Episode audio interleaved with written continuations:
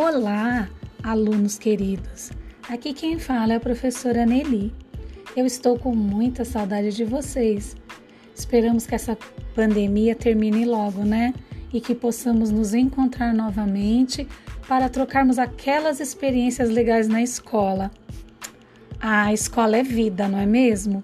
É o espaço onde aprendemos, convivemos, nos tornamos mais humanos e temos aquele olho no olho que o computador não permite.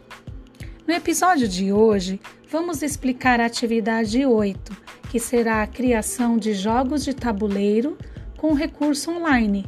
O que é isso, Pro? Vocês terão de montar o seu próprio jogo de tabuleiro, usando a criatividade e materiais recicláveis como sucata, por exemplo.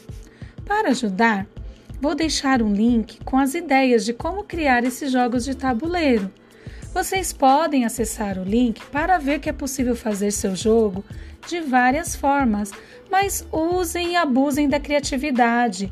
Vocês não precisam ficar presos no exemplo que eu vou passar, não precisa ser igual. E aí vocês podem fazer o seu jogo com caixa de papelão, caixa de sapato, folha de sulfite, cartolina, para papel colorido para encapar, lápis de cor para pintar, etc. Essa atividade vai acontecer em parceria com a disciplina de artes, junto com a professora Sueli. Toda a montagem do jogo, a parte operacional, eu vou ajudando vocês por aqui. Se tiverem dúvida, é só me enviar mensagem aqui no Google Classroom mesmo, que eu vou respondendo. Agora, a parte do acabamento do jogo, de pintar o tabuleiro, de encapar, de colocar letras bonitas ou ainda decorar seu tabuleiro com adesivo, papel colorido, etc.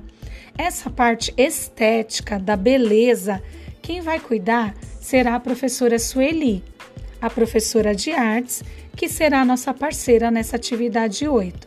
O importante no tabuleiro é que ele tem um início e um fim. E também os bonequinhos que vão percorrer o tabuleiro podem ser criados de acordo com a imaginação de cada um de vocês.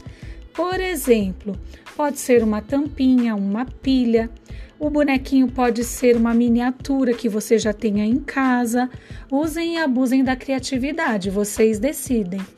É muito importante que no percurso do tabuleiro tenha números, porque quando você for jogar o dado virtual, seu bonequinho vai andar as casas de acordo com o número que sair no dado. Vocês podem colocar mais emoção ao longo do trajeto, escrevendo algumas casas, em algumas casas, alguns bônus, como ande duas casas para frente, jogue mais uma vez. Mas também, galera, vocês podem colocar alguns desafios e escrever, por exemplo, volte três casas, passe sua vez e etc. Quanto mais elaborado seu tabuleiro, mais legal seu jogo será. Lembre-se que esse jogo é para duplas, então identifique seus bonequinhos com cores diferentes e quando for jogar, você pode chamar seu irmão, sua irmã, seu pai, avó, a mãe, quem você quiser ou quem tiver na sua casa. Quando o jogo ficar pronto, você nem precisa ter um dado dentro da tua casa para jogar, porque nós vamos usar um dado virtual.